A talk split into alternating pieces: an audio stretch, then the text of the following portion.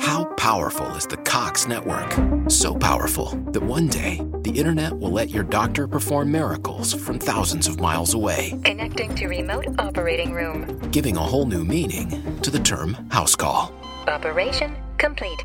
The Cox network, with gig speeds everywhere, it's internet built for tomorrow, today. Cox, bringing us closer. In Cox serviceable areas, speeds vary and are not guaranteed. Cox terms apply, other restrictions may apply. We made USAA insurance for veterans like James. When he found out how much USAA was helping members save, he said, It's time to switch. We'll help you find the right coverage at the right price. USAA. What you're made of, we're made for. Restrictions apply. Hola, soy Jana Fernández, divulgadora especializada en bienestar y descanso y autora del libro Aprende a descansar. Quiero darte la bienvenida a un nuevo episodio de mi programa de podcast A Guide to Live Well, una guía práctica de bienestar en la que descubrirás de la mano de los mayores expertos cómo cuidar tu salud y tu entorno para vivir más y vivir mejor.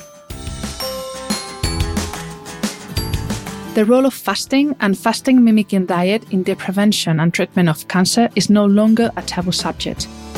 On the contrary, it seems that both strategies have a positive impact in the performance of many types of anti tumor therapies, unlike the vast majority of drugs that, by definition, are specific and in principle only work on a special type of tumor and in a certain stage. Professor Valter Longo is one of those professionals who is aware of the shortcomings and limitations of modern medicine. Professor Longo is a biochemist who has been researching about aging and longevity for 30 years and about tumors for 15 years. He is director and professor at the Longevity Institute in the School of Gerontology at the University of Southern California in Los Angeles. He has published in the most important scientific journals such as Nature, Science, and Cell. And in 2018, Time magazine included him in the list of the 50 most influential people in the world in the field of health. Perhaps this continues to be the case in many professionals due to the conspiracy without conspirators that Professor Longo talks about in his new book, Fasting Cancer. Too many economic interests from different industries that prefer chronically ill patients to healthy population. Fasting is not the panacea or a remedy for all diseases, despite the fact that many gurus sell the benefits of fasting as the solution for everything. It is not so, and my guest is very honest. The clinical response, when there is one, varies from one type of tumor to another. But it is a really promising tool.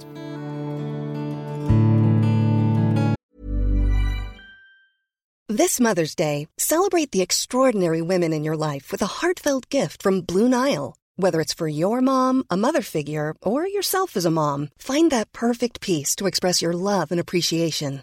Explore Blue Nile's exquisite pearls and mesmerizing gemstones that she's sure to love. Enjoy fast shipping options like guaranteed free shipping and returns. Make this Mother's Day unforgettable with a piece from Blue Nile. Right now, get up to 50% off at BlueNile.com. That's BlueNile.com.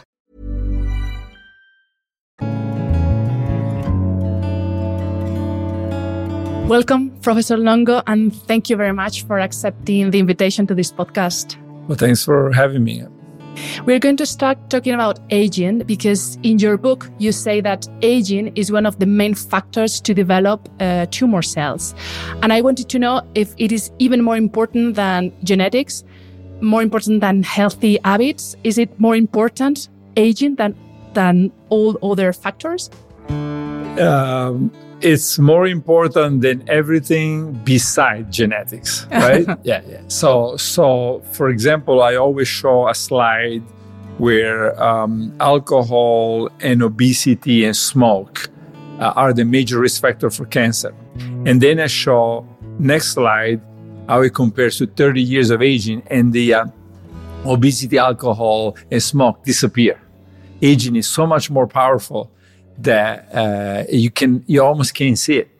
Uh, genetics is very different because a mouse lives two and a half years and gets cancer starting at about one and a half years of age, and and people almost never get cancer before say 30 35 so that tells you that the genetics uh, can be completely or nearly completely in charge of, of when and if you get cancer. For example, these little people in Ecuador that we follow, they have mutation in the growth hormone receptor, almost never get cancer.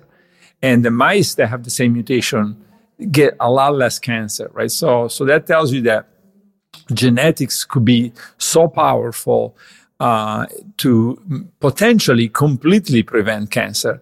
And uh, in fact, we know that some families uh, and centenarians most of the times have very little cancer in the family, right? So somehow they're genetically predisposed to go through life and uh, and not get cancer.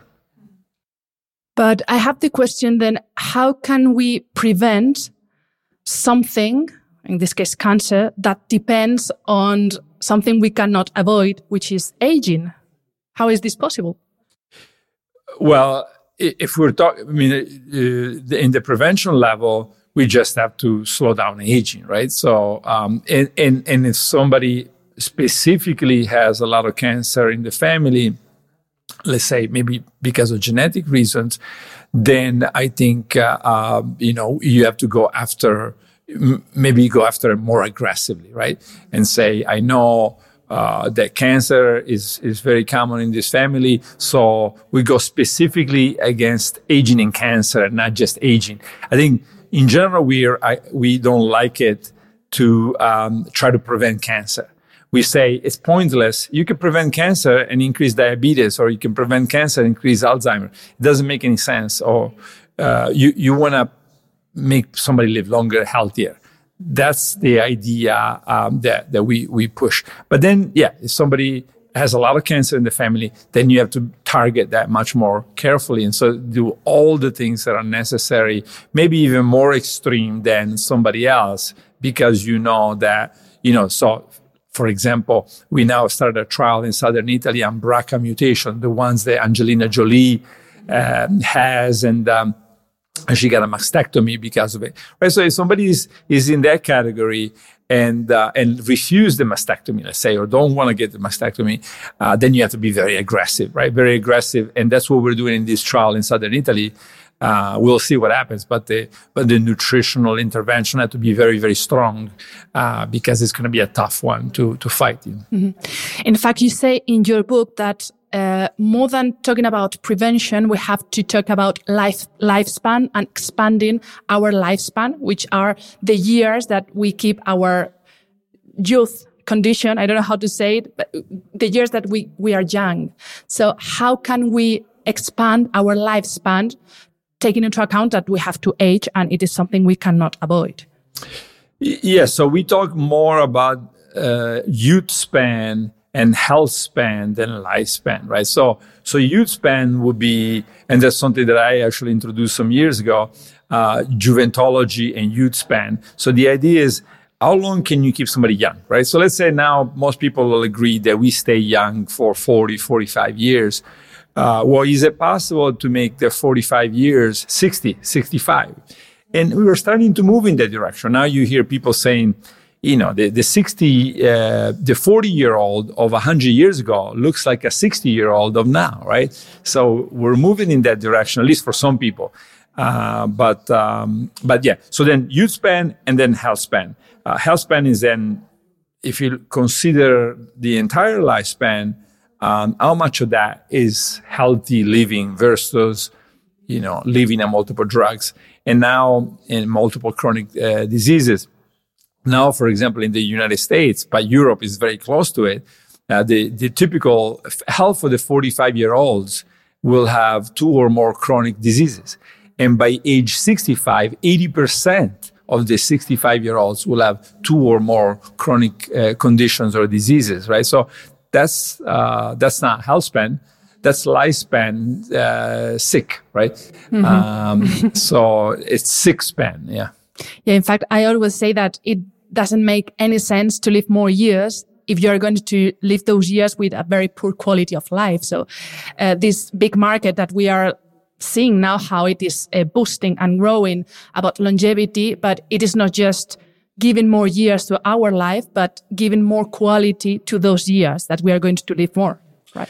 Yes, I think the um, I think uh, Citibank did some projections, and the um, and the and they were looking at right now the incredible amount of money that we spend on sick care. Right, you're sick, and then we spend lots of money. And they were projecting 20 years from now, it's going to turn around. So we're going to spend most of the money trying to keep you away from the hospital and away from drugs, right? It's really remarkable. So right now, in a, in a sense, we're in the hands of drug companies and, you know, maybe being sick is not so bad, right? A lot of people make money from it, right?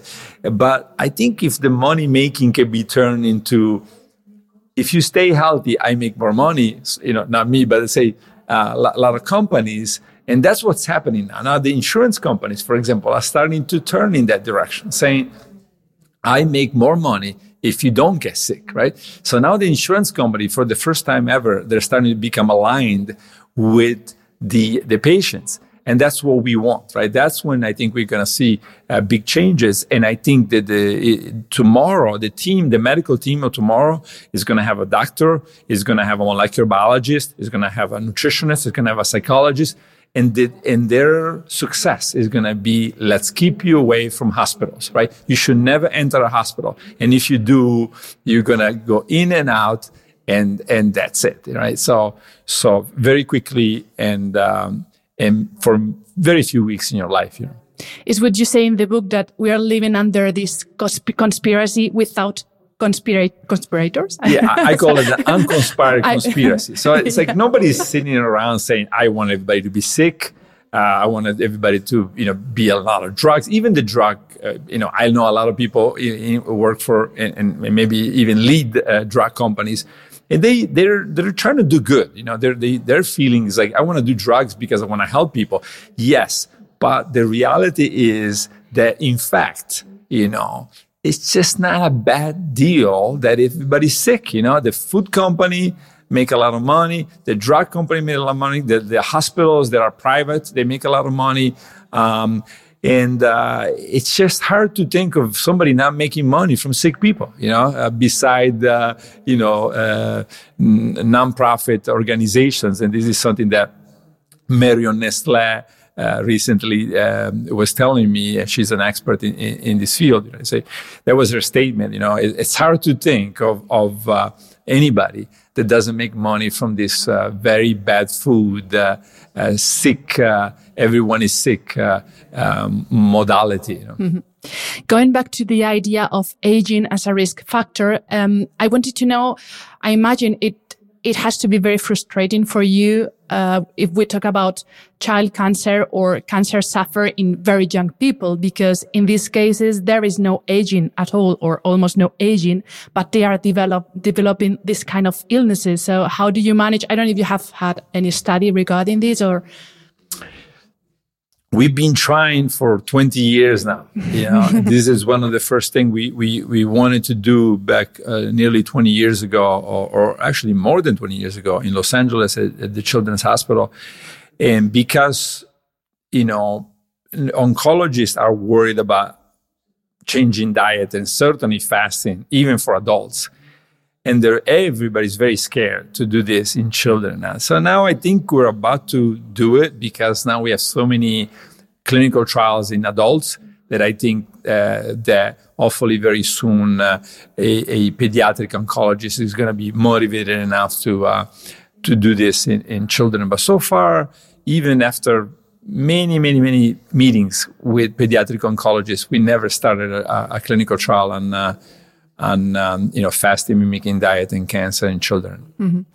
You have said that there are some oncologists, not many, that are starting to talk about changing diet of patients. Before starting the the interview, I told you that I, I had a case in my family, my brother-in-law diet, and when we suggested him to maybe try changing the way you eat because he was not eating very healthy and he asked his oncologist and she just said, you can eat whatever you want. You can drink whatever you want because diet does not affect the development and the evolution of your of your disease and the, i think this is something and you say it also in the book very clearly that the conversation has to change and it is oncologists who need to to stop about thinking, uh, sorry, to stop about saying you can do anything you want because this is something that goes for free and start doing something, in this case, related to eating?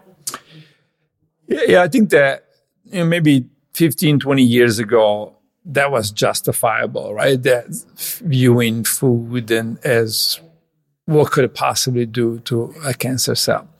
Now we have tens of conferences. I just came here and presented a couple months ago in Madrid uh, in CNIO, the leading uh, cancer institute in, in Spain, um, organized a conference on nutrition and cancer, right? So there I had the, the, some of the leading people from all over the world, MIT, and many, many top uh, centers. So, so now um, I think to most world class experts on cancer, saying that nutrition doesn't matter or metabolism doesn't matter in cancer treatment is um, it just shows you know very naive uh, uh, understanding of cancer. So cancer, uh, you know, at the center of cancer growth are nutrients, right? And and the more interesting thing is that cancer eats very differently or often very differently from a normal cells. So almost every cancer that you look at will have a sort of an obsession for one amino acid or the other. I mean, it literally depend on having lots of one amino acid uh, or lots of sugar, right? and and it keeps on changing. But it, what's common is it's always nutrients and factors or growth factors which are directly controlled by nutrients. Um, so yeah, so then then of course this this type of uh, uh, arguments are are old fashioned uh, we are seeing the, the newly trained oncologists uh, moving in a very different direction. And, um, and I think it's up to the patient. So we don't want to take the power away from oncologists. I wrote my book with lots of oncologists. I think there's 15 oncologists. Uh, every chapter was read and, and carefully reviewed by uh, an oncologist. Uh, so it's not about to take the power away from them. It's about helping them. And they have to say, maybe I don't know enough about everything, you know, and maybe I need the help of a team. And maybe I need the molecular biologist and the nutritionist and the psychologist. And that's how we're going to treat this patient. And, um, you know, and it's up to the patient to now say, this is it. Now I want the team, you know, this is not enough anymore. I want that team and I want that team, you know, I, I started the book by talking about Los Angeles and, and following a fire truck and, and, and realizing that the fire truck, the ambulance, the police cars were all going to a place where somebody fell off a bike, you know. And I thought, look how much money the government, the, um, the U.S. government spends on somebody that just fell off a bike. And they knew he fell off a bike. It wasn't, in a way, got in an accident with a car, but still. And then I thought, now imagine the the person, and I hear this every day, they get cancer, they go to an oncologist, they spend 30 minutes with the oncologist, and that's it. Then they go back home and look in the internet and hope to find something that will help them uh, beat, uh, beat the disease, right? So, yeah, unacceptable and so the patient should say, okay, maybe I should look for another oncologist, right? And, uh, and, and one that is more uh, prepared and able to work in an inter, in interdisciplinary team and, and, and, do better. You, know? mm-hmm. you have just mentioned that uh, cell, uh, tumor cells eat. And that's something people do not think about, but what we eat is the feed that we give and the food that we give to the tumor cells. So, um, and in fact, in the book, you say that the tumor cells are not the like the full ones are not stupid uh, or no sorry are not the smart ones but you say that they are confused. And uh, the question is what do these cells eat? And you specifically i would like you to speak please about glucose and proteins because now we are in the era of eating protein because we need protein to build muscle what do we do with proteins, with, with, with glucose, and uh, how is it that these cells eat these two important nutrients? Yeah, so we started this in cancer maybe 15 years ago. And the idea um, was that we noticed in simple organisms that the, uh, the protection, cellular protection, dependent uh, on lowering these genes called RAS or the activity of these, the product of the genes called RAS, PKA, AKT, etc. So this is a, a, technical term, but what does it mean? It means that we realize that oncogenes the genes that are mutated in, in all cancer cells, uh, they are um, pro- preventing any cancer cell from becoming protected. So, so what does it mean? It means that uh, if you starve a system, um, all the cells in the body, in a co- very coordinated, very sophisticated way, they recognize the starvation and they know exactly what to do. Not only do they know what to do for a few days, they know what to do for months, right? So the average person can go one or two months with no food. Uh, that doesn't mean we recommend this, but that, that if necessary, that's what people can do. So now uh, the cancer cell instead has lost, lost this ability to do that and and it basically is in a in a sort of like a dumb program saying I don't care what's happening out there. I want to keep eating. All I know to, how to do, what to do is to keep eating, and that's and I need lots of proteins, lots of amino acids that come from the protein, lots of sugar. Sometimes I need lots of fats, right? So I need a lot of everything, and and, and I may need a lot of IGF one and insulin, and so and on and on and on, right? So so then what we want to do, independently of the sophistication of the cancer therapy, immunotherapy, hormone therapy. So we're saying absolutely, right? You can, we almost never cured any mice with just fasting, right? But we almost never cured any mice with just any therapy, right? Immunotherapy included. We could never cure a single cancer with immunotherapy, right? When you put them together, now all of a sudden you see just an incredible what's called synergistic uh, effect, right? So yeah, then the the, um, um, the, the, the cancer cell, as you starve the, the, the patient or the mouse, um, is starting to struggle. It just not doesn't get enough um, in, in, the form of energy, but also in the form of building blocks. The, the cancer cells to divide, they need a lot of uh, bricks, let's say, and these bricks come from fats, carbohydrates, and, and, and proteins. Um, so, so if they don't have it, they become very weak, and that's when you want to hit them with the chemo, the radiation, the kinase inhibitor, the, uh, the uh, hormone therapy, the immunotherapy, etc., etc. So, to to understand it, healthy cells have the mechanism to protect themselves when there is no food, but tumor cells do not have this mechanism. That's the idea under all your work. Yes, yes. And so I always use an, an analogy, which I also use in the book. So imagine I send a billion people in the desert, right? And I imagine I send a billion people and I put them in the shade and I, I tell them to sit down and drink a lot, right? Uh, you go two weeks later, almost every one of the billion people is still alive. Okay. Now imagine now you uh, first of all, make them run all the time. And that already is going to be a big, big problem. And that's what cancer cells do, right? They cannot stop running. Then you keep the sun, you don't put the shade, and that's the chemotherapy, the immunotherapy, the radiation, etc., etc. And then you take away the water, right? Well, if you think about that, you go back two weeks later, how many of the 1 billion people that have been running under the sun with no water, how many are going to be alive? Zero, right? And I mean, it's really remarkable to say, is it possible that out of a billion people, you kill a billion people? Yes. And, and the one factor, and if you give them a lot of water, maybe two or three million, whatever, I'm just throwing out numbers, will survive, right? So if they're running under the sun, but you just follow them with lots of water, like they do in the cancer uh, hospitals, right? Oh, eat, eat, you know, because you're losing weight, you know, so keep eating. Well, so we're following that, the person running in the desert under the sun with water, and a lot of them are going to make it, right? Uh, and that's exactly what the cancer cells want, you know, to f- be followed with lots of food, you know, lots of amino acids. And the normal cells are, are basically saying, I could do without it uh, I'm okay with it. I know exactly what to do without any of it, and uh, and I'll survive. And I won't survive forever, but I'll survive for a very long time. You have just mentioned one uh, urban legend. I don't know, uh, or a fairy tale. I don't know how to say it, but something that ill people are told, which is eat a lot because you have to to heal. Is something similar like like what you, you hear that people say to pregnant women, you have to eat twice because you are you have to feed two bodies.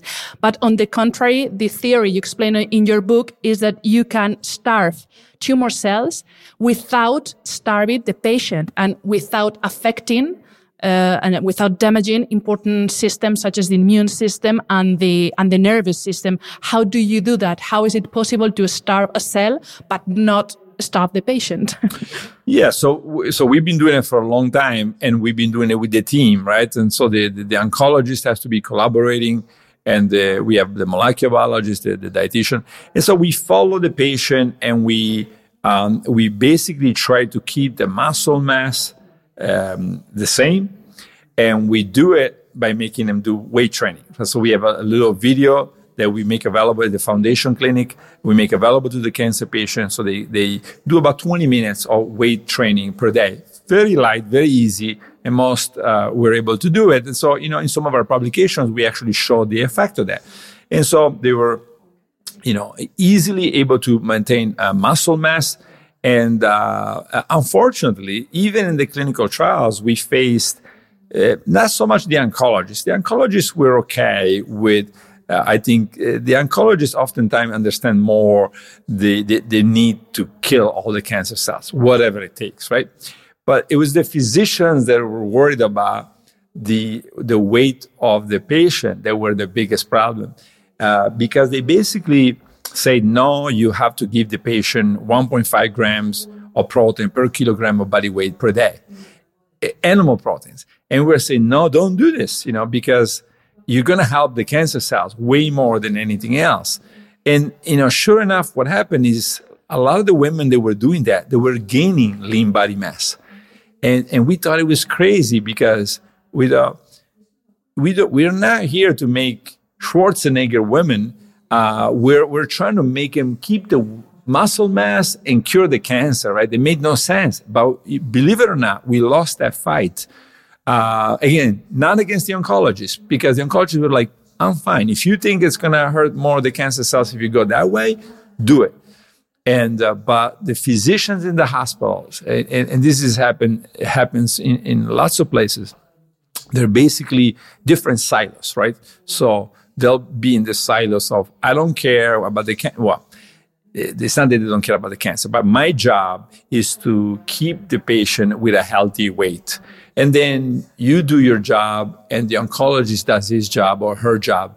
But it's my job, right? No, we got to move into, you know, you got to get all the cancer cells and make sure that in the process you don't kill the patient, right? So, so that's a very difficult thing to do. And that's why that team very closely following every step uh, is necessary. Hmm. In the book, you speak about the different functions of fasting. One of them, for sure, is to reduce um, or to weaken tumor cells. But another one, very important one, is to promote the production of immune cells, which are essential to battle against tumor cells, right? Yeah, I mean, um, first of all, it's interesting that if we go back 20, 25 years, uh, the same criticism that we're getting and we've been getting for the past 10 years, the immunotherapy people got, right? Because people are like, oh, come on, you know, with the immune system now is going to attack the cancer cells. That's a stupid idea, right? It's, it, it's entertaining. Um, you know, so eventually now immunotherapy is the, the, the, the number one, I think, uh, uh, treatment for cancer. Uh, so it doesn't look so much that, uh, although we we published on that, it doesn't look so much like the fasting and refeeding cycle are um, helping the immune system. It looks more, although it seems that they do, but it looks more like they're making the cancer cell much more visible as a foreign entity, right? So they're turning the cancer cell so it's almost like saying, well, immune system, if you had any doubt of whether this was a good cell or a bad cell, it's bad. Attack it, right? And so we very clearly show, showed that for years in mice. And now Claudio Vernieri and other at the Italian National Cancer Institute have uh, started to show this in lots of different cancers. So they see the infiltration of T cells in the tumor, no matter what the tumor is, in, in lots of different tumors. And, um, and more so now, they just recently published Uh, and this was a, tr- a, trial with 100 patients. And then they follow, uh, published a follow up with uh, five patients that advanced stage so lethal cancers. And they, they reported in the European Journal of Cancer, I think it was, uh, exceptional responses in, you know, pancreatic cancer, colorectal cancer, lung cancer, breast cancer. So probably the immune system is playing a role, right? So probably now you you made an antigen out of all these uh, uh, out of all these cancer cells, or maybe you made many antigens. Kind of like you know, if you think about COVID, well, you can have a or or the flu, right? You can have one, or you can have many catching all the variety of, of flu viruses that could attack you. And um, yeah, so so maybe that's what's happening. That we're creating lots of antigens and lots of immune responses to them. And that's why we're now seeing this, uh, you know, uh, surprising, um, you know, cancer free or, or no evidence of cancer survival. Um, I know the following question is a difficult one because it is not an A or B answer. I know, but I have to ask what kind of fasting strategy is the right one? Because we listen about the physiological fasting of 12 hours. That's the one I do, 12, 14 hours. But we also listen up, uh, uh, if you go to social media, internet, I know it's not the right source, but if you go to social media and internet, you can find a lot of people that say, I'm on a 20, uh, 24 hour fasting and I do just one meal a day and I'm fantastic and I feel full of energy and I'm super healthy. There are other people that do like five day water fasting. what does science say about these different strategies? And is it really a good one, a bad one? All of them are fine, depending on the, on who is following them. So. Yeah, so I think uh, you know uh, Greenspan years ago uh, in the United States uh, uh called the behavior in, in, in as irrational exuberance, right? And um, and this had to do with with uh, people you know buying homes and and and other uh, financial operations. Um, so I always say fasting doesn't mean anything, right? Fasting is like eating. So is eating good for you? Well, it's good, it's neutral, and it's bad, right? Uh, so fasting is the same way. So it's a question of who does what, right, and for how long. And um, and so I think we need to move away from from words like intermittent fasting or fasting and move into okay, what problem do you have? Well, one problem we all share is aging, right? Okay, we're to address aging in a relatively healthy person. Then I think we we examine as we've done for for you know when I wrote the book, the longevity diet.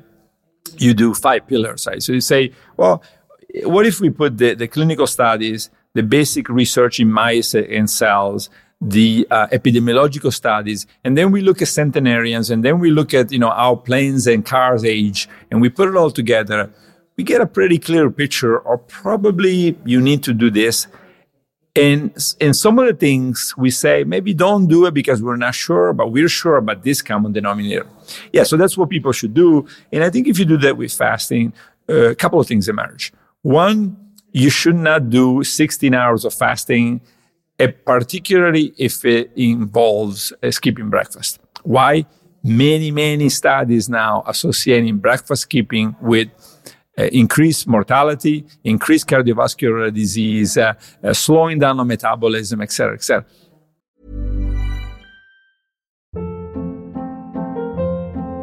Hold up. What was that? Boring. No flavor. That was as bad as those leftovers you ate all week. Keke Palmer here, and it's time to say hello to something fresh and guilt-free. Hello Fresh. Jazz up dinner with pecan-crusted chicken or garlic butter shrimp scampi. Now that's music to my mouth. Hello Fresh. Let's get this dinner party started. Discover all the delicious possibilities at hellofresh.com.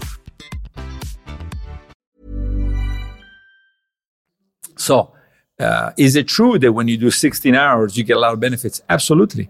You know, I say, uh, you know, people that did cocaine uh, also get a lot of benefits, right? Uh, so, so just because you get benefits from something, it means absolutely nothing in the long run, right? So, yeah, you could get, you could do some things that is very good for you. So, for example, if you inject yourself with insulin, uh, and, and let's say we go back 50 years, and when insulin uh, biology was discovered. So you could say insulin is great. Let me inject myself with insulin. And of course, a lot of people, diabetics, etc., did did. Um, well, you could conclude that insulin injections are the future, right? Oh, your glucose level drop, you feel you know energetic, but you're, you're, you're very healthy. That's true until you develop insulin resistance. And then that gives you diabetes and that gives you obesity too, right? So it makes you obese in the long run and diabetic. Uh, and yet it's such a great, uh, yeah, it's such a great uh, drug or, or, or, protein. So then, yeah, we need to understand uh, 16 hours, for example, not good because in the long run, it makes you live shorter. 12 hours, um, and also gallstone formation, right? The 16 hours is associated with the, the stones that, that fall, form in your gallbladder. Um, 12 hours instead, uh, I always say I've never seen a negative study, right? So there's Sachin Panda and others have done studies that show that if you go from eating for 15, 16 hours a day down to 12 or 11, you get lots of benefits. And so that to me is a very good, you know, compromise, right?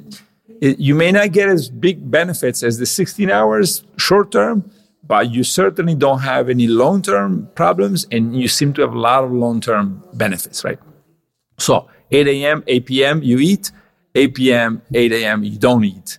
Uh, or nine or whatever doesn't matter you know as long as you keep uh, uh, as regular as possible the number two is the fasting mimicking diet right and, and and and people and so we came up with that but people think that we came up with that you know like Ancel Keys came up with the mediterranean diet that's not the case right uh, we came up with it because I was a student of Roy Walford 30 years ago, and basically I saw the incredible effects of calorie restriction in on him and, and lots of other people. Now people can go read the books to to to, to learn about the stories, but but um, so I said, but then I saw the pro- the incredible problems that that caused. They were they looked like you know a skeleton. They were very miserable, etc., etc and so I said, well, is it possible that there is a way to, to maintain all these incredible benefits on cholesterol, blood pressure, fasting glucose, you know, maybe cancer prevention, et cetera. So this was later shown for monkeys, um, but without making people miserable and, and looking like a skeleton. And uh, yeah, so that's where the fasting mimicking diet done maybe three or four times a year comes from. And, uh, and so this is a five day um, low calorie, you know, 1100 going to 800 calories uh, uh, in uh, less than five days, and high fat, plant based, high fat, low sugar, low protein. Uh, diet and and so now we have lots of data in mice, but also lots of data in people, and um, and it looks very promising in in uh, as a as a way to slow down aging and prevent cancer. Uh, so those are the my two of my favorites. The third one is keeping lunch, which I've been doing for 20 years. And um, I don't do it all the time, but uh, and now we're starting a large trial, 500 patients in southern Italy, where we're going to introduce for the first time this this concept of lunch skipping um, in in the in the what I call the longevity diet. Um, so you have breakfast. Um, you have dinner, maybe you have a snack in the afternoon, and then you either not have no lunch or have like a hundred calorie healthy snack for lunch. And uh, I've been using it. Lots of patients we follow at our clinics uh, uh, use it.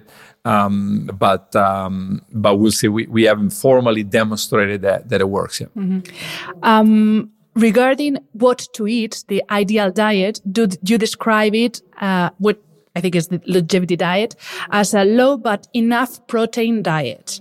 And the question is, how much is it enough protein? Because this is something like depending on the source you, you ask or the, or you see, you get so much so different information.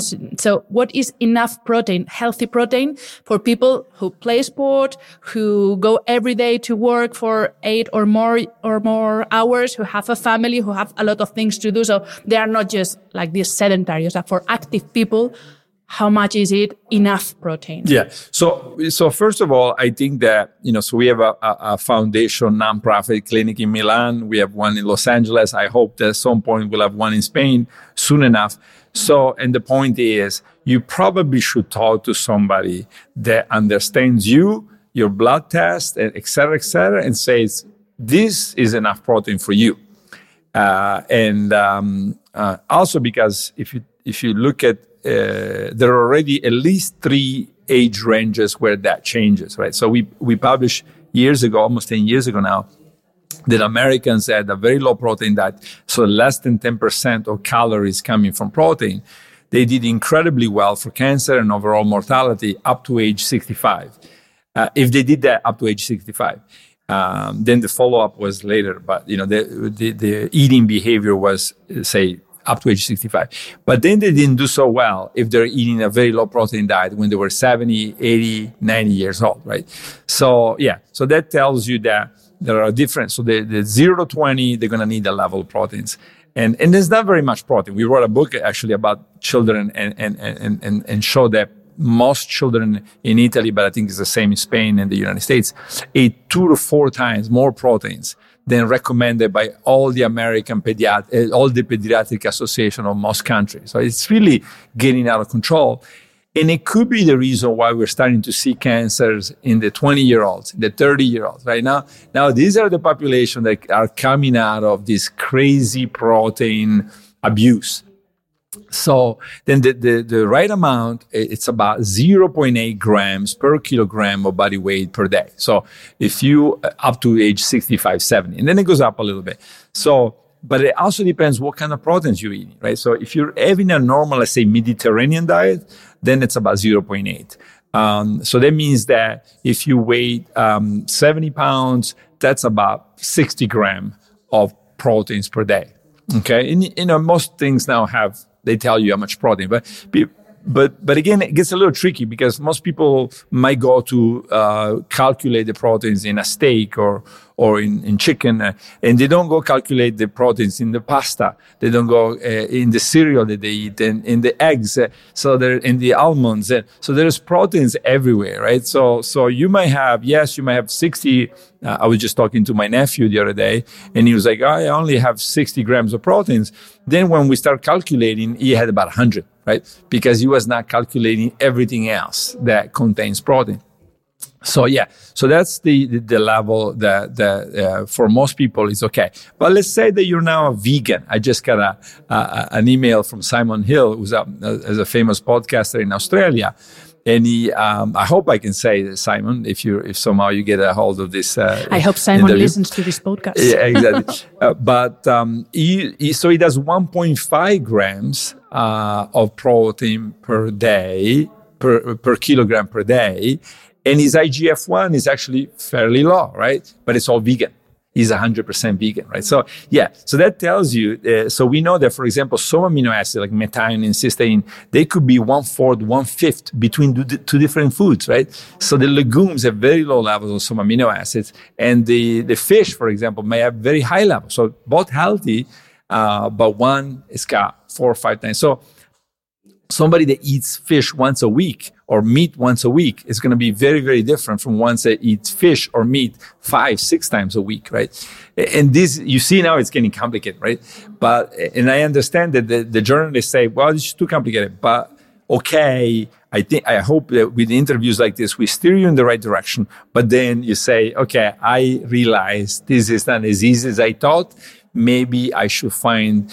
And again, don't go find anybody, right? I mean, uh, I always say if you if you needed knee surgery, you wouldn't just say to your friend, "You know how to do it?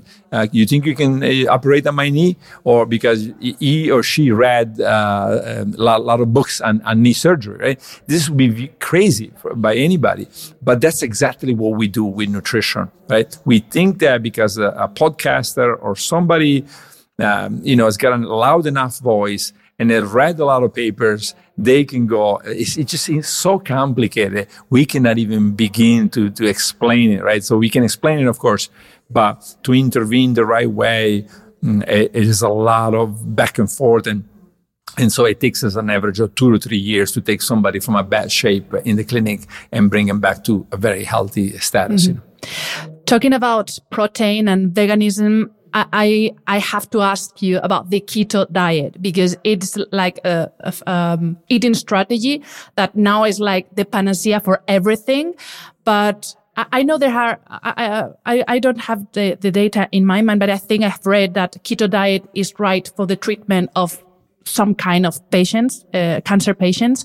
But the thing is, how do we combine the theory of fasting and uh, fasting mimicking diet with the keto diet, which is restricting carbs, which is something that tumor cells eat. So how do we combine all these theories? Because keto diet is mainly fat and protein from an origin, uh, animal origin, and animal sources. Yeah.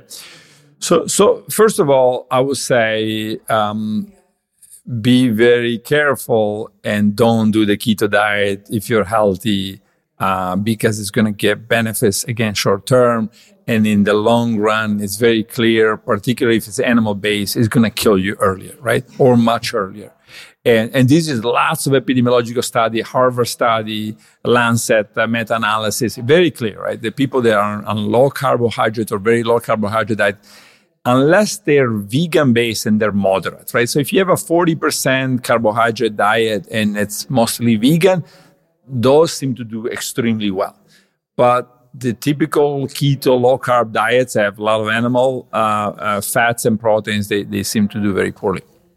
Then you look at cancer and um, the, it, it, gets very tricky. That's why probably not such a good idea in general uh, to, to go the keto way. Why? Because some cancers hate um, the, the low carb environment and, and high fat and high protein, and some, many cancers love it, right? and they can f- be fueled by high fat and high protein. So if you happen to have, and it doesn't even have, you could even have the same cancer that contains both cells that love it and they hate it, and you still got a problem, right? Because you're going to deplete the ones that hate it and then the ones that love it are going to grow, take over, and the patient is still going to die. So this is why we're saying, you know, the fasting mimicking diet is a ketogenic diet, right? It's a diet that is high in fat and it causes ketone bodies to go up, but it's it's a, a, a ketogenic plus plus plus. Well, it's ketogenic, it's low sugar, it's low amino acids, it's low protein. So it's going to make it difficult. And this is why now there's probably over 50 papers in animals and it keeps on working no matter what cancer you, and I'm sure somebody's going to show that it doesn't work for a particular cancer. But in combination with the whatever therapy, it just keeps on making whatever therapy much better, right? And um, in in this like for example, when we tested it with hormone therapy, breast cancer and hormone therapy, we realized so we use uh, fulvestrant, which blocks the estrogen signaling, and palbociclib, which blocks the CDK4/6, right? And which is standard of care for women with breast cancer. So if you do this in a mouse, it works very well. The, it keep the cell um, not growing for a while, and then they become resistant. Now, if you add the fasting mimicking diet, they just go the other way around, right? They start going down and the mice start becoming cancer free. And when we look at it, it turned out that it was lowering insulin, lowering IGF-1 and lowering leptin. All three were required. So now you have two drugs plus three different factors affected by the FMD. That's why we call it the wild card, right? Um, so now let's say that instead of the fasting mimicking diet, use a ketogenic diet. Very unlikely the insulin, IGF-1 and leptin are all lowered. Possible, depending on the situation. So it's possible, but but unlikely.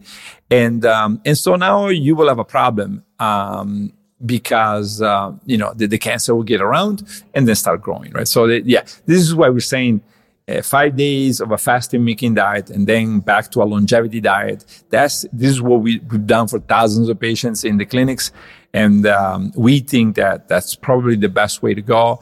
Paying a lot of attention to muscle mass, bone density, you know, patient health. You know, so making sure that the patient doesn't doesn't lose weight, doesn't lose, particularly doesn't lose muscle mass.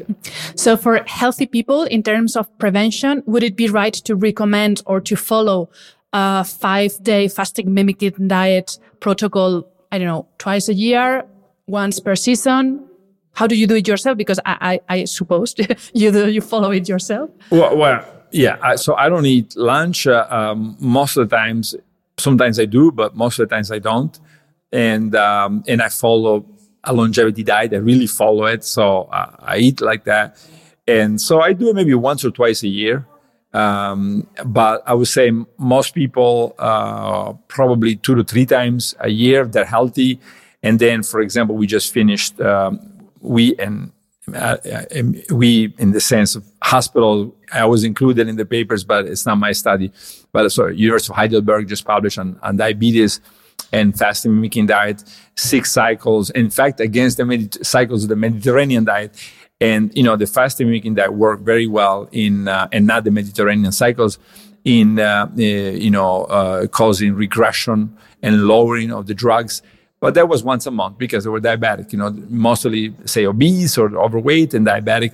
And now University of Leiden finished an, a larger trial uh, with 100 patients uh, uh, where we, they did it once a month for 12 months.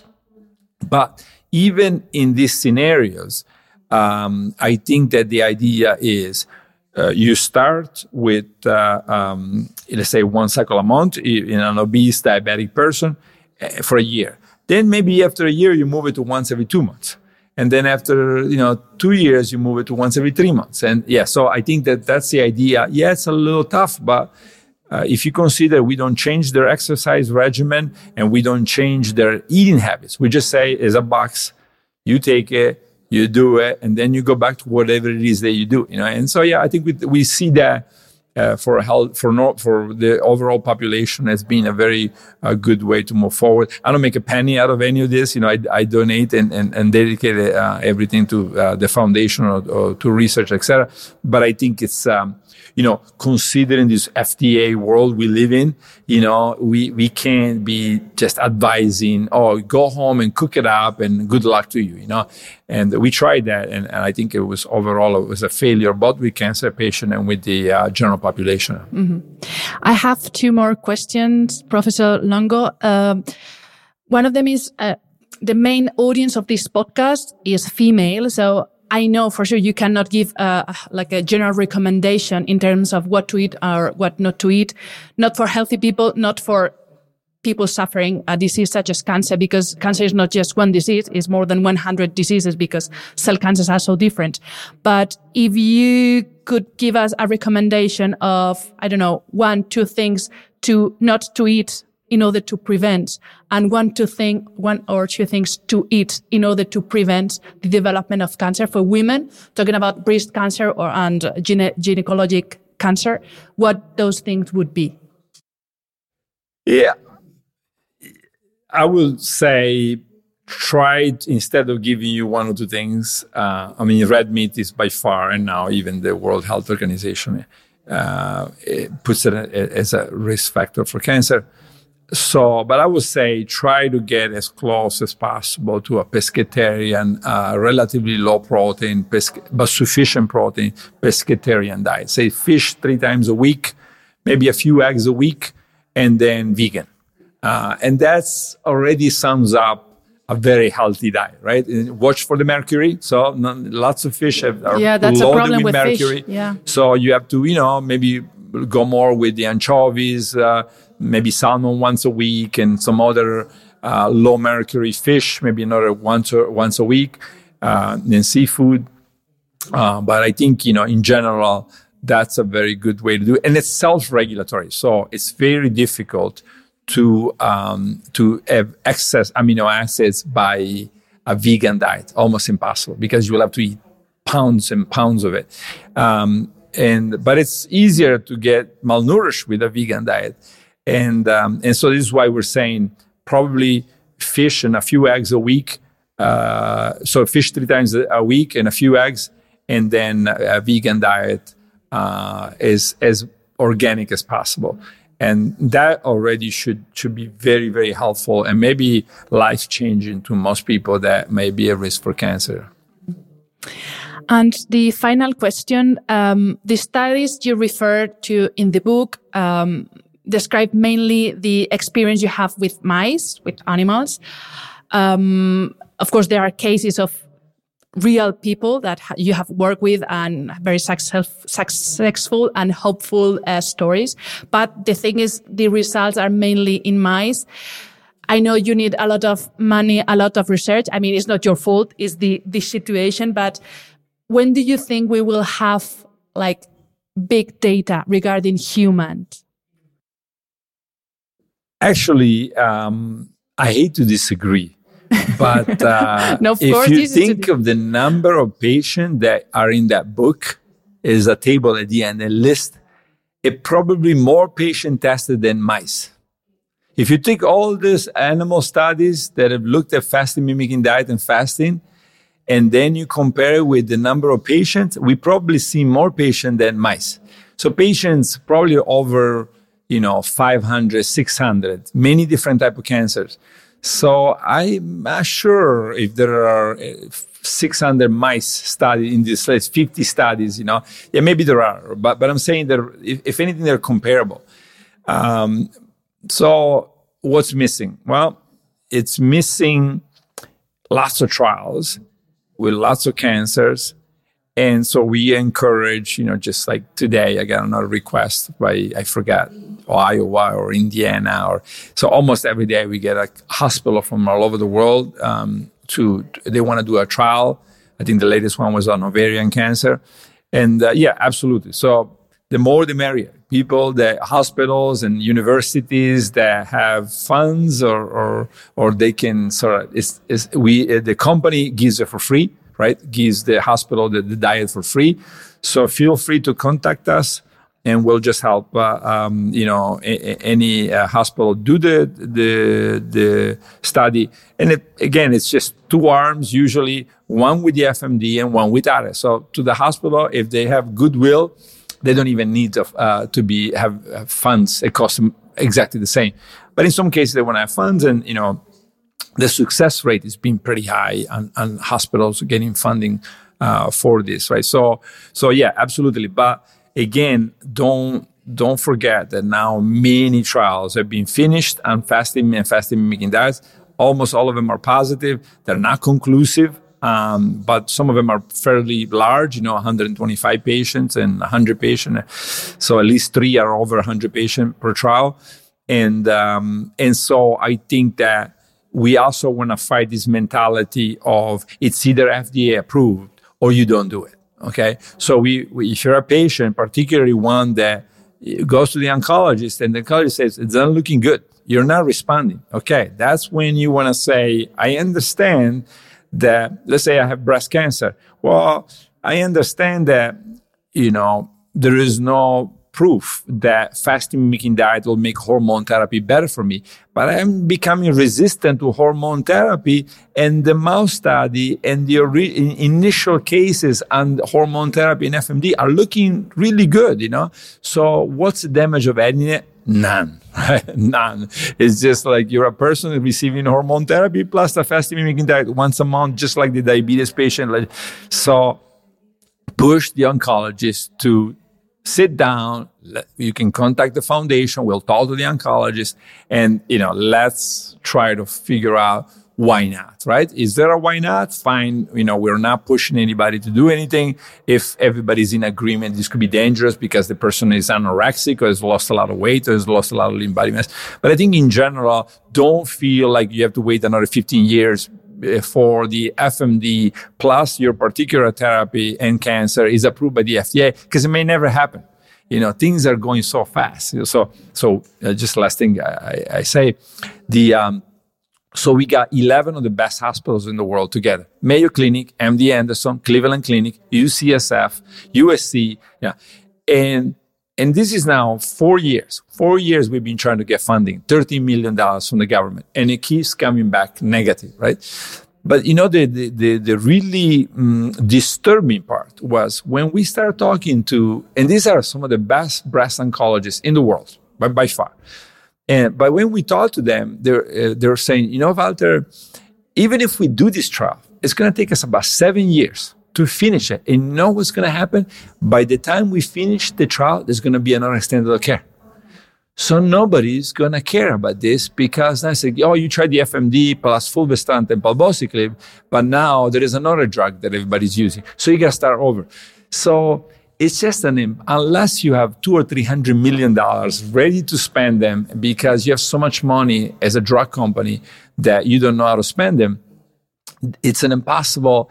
Eh, so, so to respond to what's needed, you know, it's extremely difficult to get what's needed. A, because everybody's in this mentality of drug, drug, drug. So we're even struggling to get the funding for it. But let's say we do get the funding, it doesn't even matter because by the time we're done with it, we got to start over. And then who's going to give us more funding to say, oh, you were the guy seven years ago that wanted to do this. And, and now you're back and now you want to do it with another set of drugs, right? So yeah, this is the system. It shouldn't be like this, right? Should be a much faster system, much smarter system. But that's the system we live in. And that's why the patient, I think, needs to, uh, you know, get the right oncologist and the right integrative oncologist and the right team and say, okay, within the limits of the FDA, and the FDA says, hey, food, you and the oncologist decide. I don't decide, you know, I don't regulate what kind of food you eat every day. So the FDA is fine with it. So it's up to the oncologist and it should be working with a dietitian or a nutritionist. And then, hey, no violation of anything. So if it's the case, do it. Mm-hmm. No, I, for sure, the, the question was not in order to attack your work, for sure.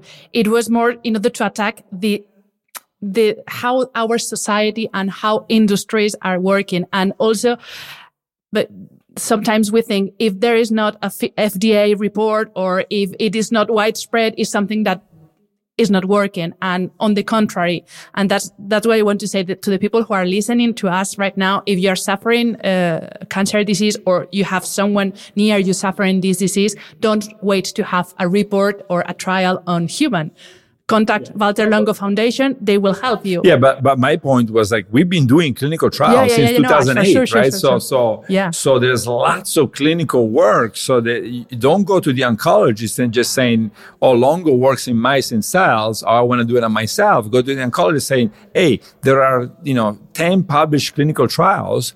And, and some of them might even be a my cancer. So it seems to be safe. Do we have proof that it's effective? No but if you oncologists are telling me my treatment is not working and the new one is not likely to work, I would like to try this, right? So yeah, so it's uh, it's within your your rights, and and yeah, so I was just arguing with the, the because a lot of times we get sort of dismissed as like oh the the, the mice uh, uh, the rat- ratones is that you sí, say ratones. yes one of my favorite words now the ratones. And uh, uh, so we, we we get dismissed as like yeah you know they're working on mice. But no we we've been helping the best hospitals in the world do multiple clinical trials. And uh, so and that's now year 15 right? 15 years of clinical trials and that's what I think people should uh, understand.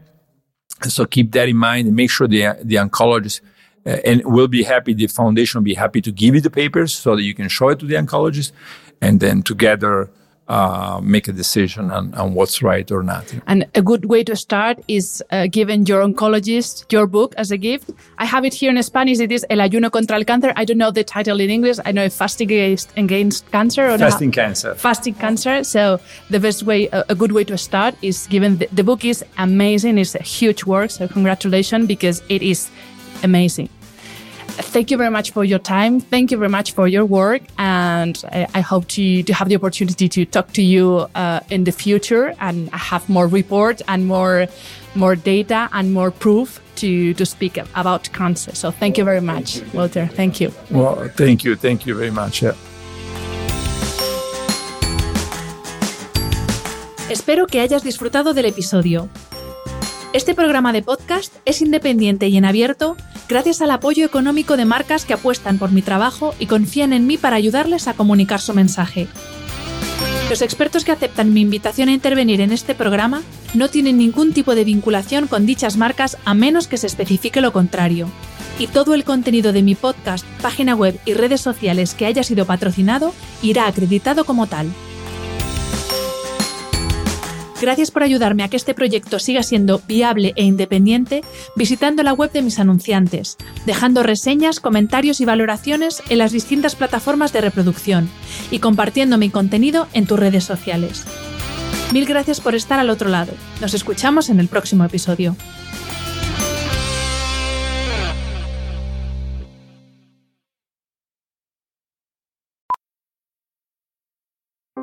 Powerful is the Cox network? So powerful that one day the internet will let your doctor perform miracles from thousands of miles away. Connecting to remote operating room. Giving a whole new meaning to the term house call. Operation complete. The Cox Network, with gig speeds everywhere. It's internet built for tomorrow, today. Cox, bringing us closer. In Cox serviceable areas, speeds vary and are not guaranteed. Cox terms apply, other restrictions may apply. We made USAA insurance to help you save. Take advantage of discounts when you cover your home and your ride.